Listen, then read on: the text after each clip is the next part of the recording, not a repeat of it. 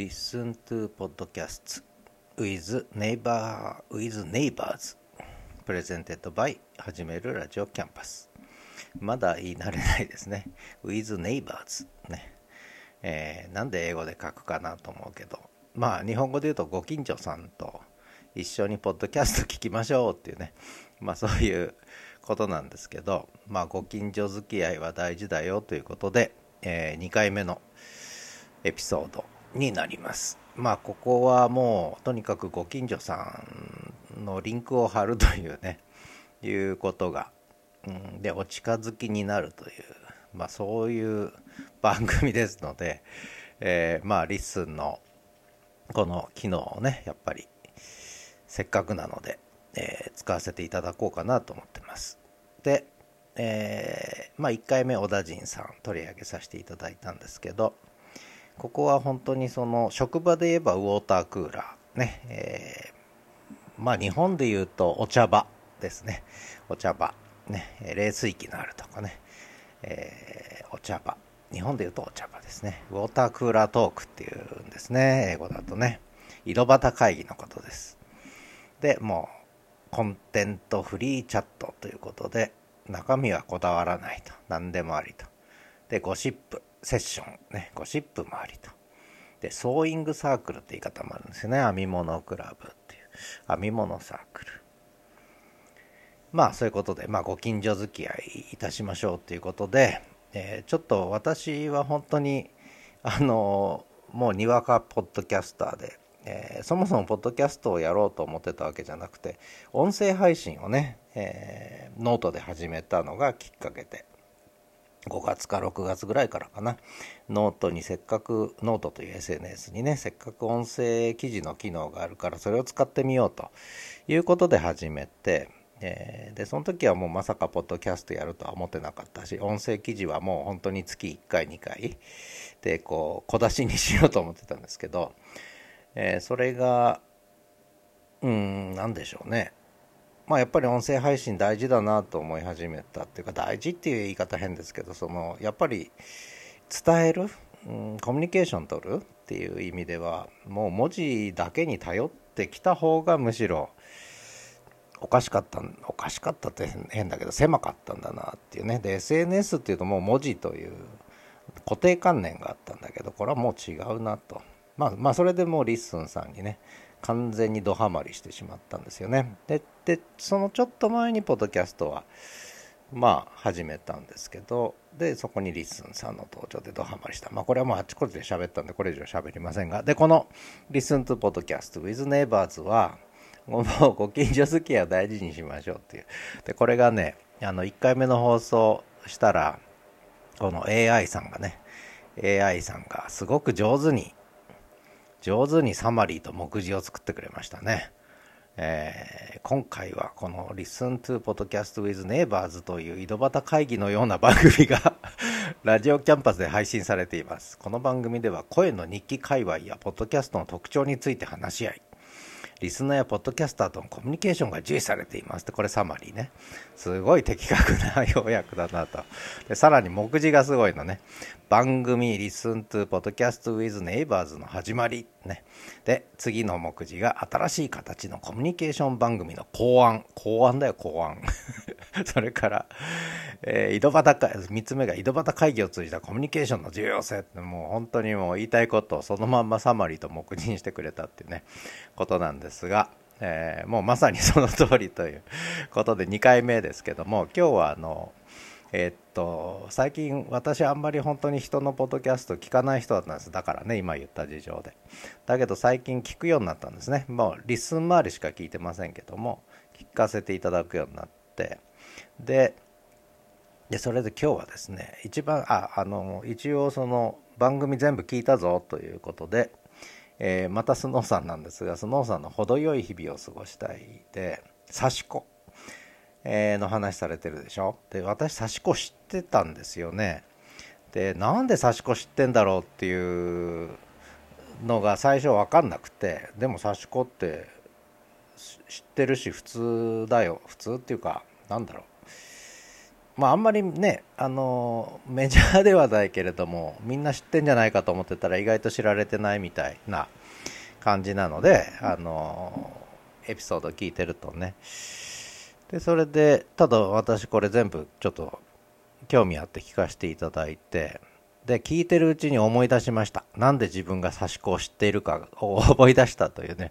でそれでそのここでちょっと取り上げさせていただくんですけど、えー、今番組いくつまでた？刺し子について好きなところ123で4の1まで来たから 5, 5個エピソードあるのかな？ねこれちょっと全部聞かせていただいて。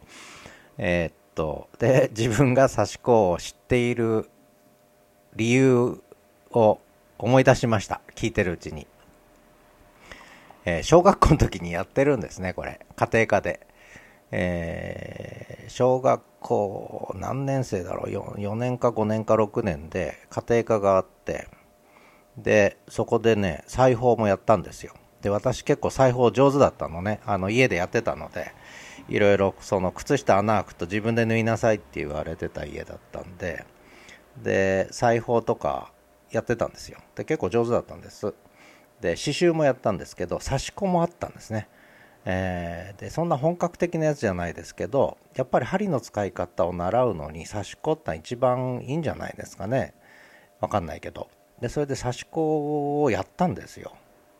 間違いなく。これはもうあの記憶を塗り替えたわけじゃなくてあのやりやったんですね。だからそれぐらいその昔は普通だったんじゃないかなと。で私今年60歳になるんでね還暦になるんで。でポッドキャストやってる人は大体40代の方が、まあ、特に LISTEN 周りは40代の方多いみたいなんでちょっと一世代二世代違ってるんであのまた体験も違うと思うんですけどやってました。刺し子。うん。で思い出しました。はい。であとついでに言うと刺繍もやりまして。刺繍も手縫いの刺繍ねもちろんね、えー、私は海に浮かぶカモメとヨットと波を作った記憶がありますね。太陽も描いたかな。で結構綺麗にできたんであのあの家庭科は 5, 5をもらいましたね。家庭科はいつも5をもらったという。であついでに言うと料理もねあのするんですよ私。あの、まあ、最近あんまり実家に帰ってないですけど実家に帰るとなぜか私料理担当でほとんどまかないまかないをしに帰るみたいな感じでえー、ね。でまあまあうちの母親なんかはね帰ってくると初めが帰ってくると美味しいもん食べれるからってもうあっちこっちで飲んで食ってるからいろんな味覚えてんでしょって言われるけどもまあまあそれもあったんですけども、まあ、とにかく料理はまあ、うちの兄弟は男3人なんですけどみんな料理をねやっぱちっちゃい頃からやらされたからかな。あのみんなやるんですよ。みんな上手です。弟が一番上手じゃないかな料理ね、うん、そんな感じでやるんです意外とね。で女性陣は洗い物をするというそういう分担だったというね。まあどうでもいい話ですけど。で刺し子。これちょっと思い出しましたね。うん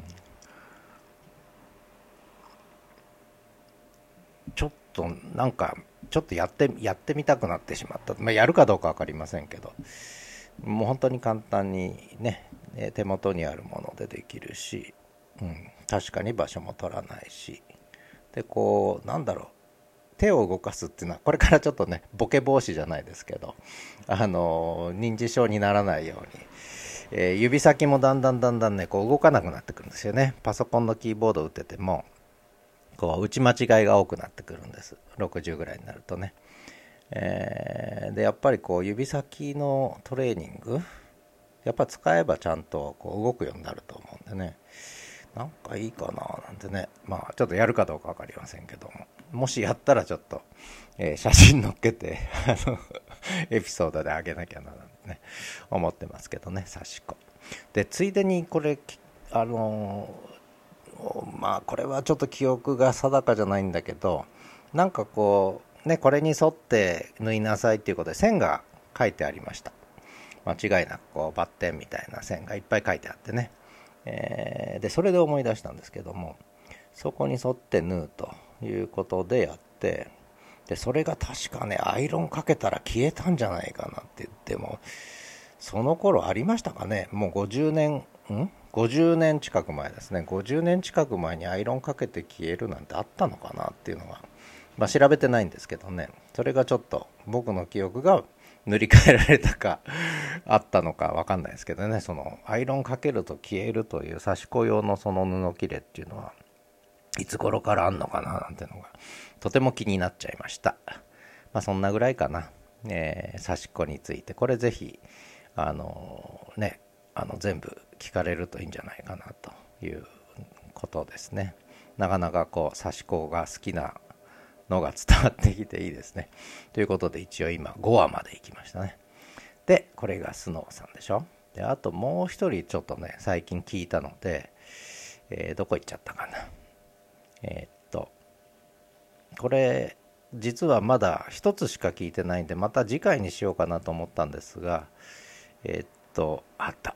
これ。この放送が良かったです、えー、デジクリ。デジタルクリエイティブな話。旗本さん、えー、のこのポッドキャストの新しいつながり方提案が素敵というこの回ですね。これしか聞いてないんです。まだね。これしか聞いてないんですが今日ちょっとたまたまこのタイトルに惹かれてポッドキャストの新しいつながり方提案が素敵ってこの最後の素敵に惹かれて聞いたんですけどね。であでそれ聞いてあのすごく印象に残ったのはその今回のこのね、えー、トラックバックですね。いわゆるね言及機能というのの紹介もされてるんですがむしろその次のお便りがなかなか来ない問題は誤解なんだと。ね。お便りがなかなか来ないんじゃないんだと。いうことを書かれてこれはとても説得力があってあなるほどなと思ったんですね。あそっかお便りがなかなか来ないと言って落ち込む必要はないんだということがよく分かりました。ので、えー、これ これがもむしろ目から鱗だったんですよね。ででそれと合わせてポッドキャスト番組の新しいつながり方。だからお便り来なくてもつながれるわけですよね。これやっぱり使った方がいいということであのそのポイントが非常にうんあのすごく納得しちゃったので合わせてご紹介してリンクも貼らせていただきたいなと思って星もつけさせていただいたんですけどね。あの良かったですとても。はい。で他の番組とか他のやつもまたぼちぼちとねぼちぼちと気になるものから聞かせていただこうかななんて思ってます。えー、で今日は2つね紹介ですけどまああとはそうですねあと何か言おうと思ってたけど忘れちゃいました。えー、忘れちゃいました。ということで、えー、とりあえずこの番組は Listen to Podcasts with Neighbors ということで1回目のエピソードを聞いてみていただくとね、えー、その趣旨が よくわかると思うんです。あの AI さんもとてもよく、ね、要約して目次作ってくれたので、えー、とにかくご近所付き合い井戸端会議ということなのでコメント欄もどんどん使っていただいてというなんかそんな、ね、これまでのちょっとポッドキャストとはのとはちょっと違ったこう使い方をねちょっと可能性をいろいろ試してみたいなってこともあってやった番組なんでまあよろしければ、ええー、コメントとかいただければ嬉しいと思ってます。ということで、これぐらいでいいかな。はい、13分も喋っちゃいました。14分になっちゃいますね。ということで、えー、Listen to Podcast with Neighbors でした。ではまた。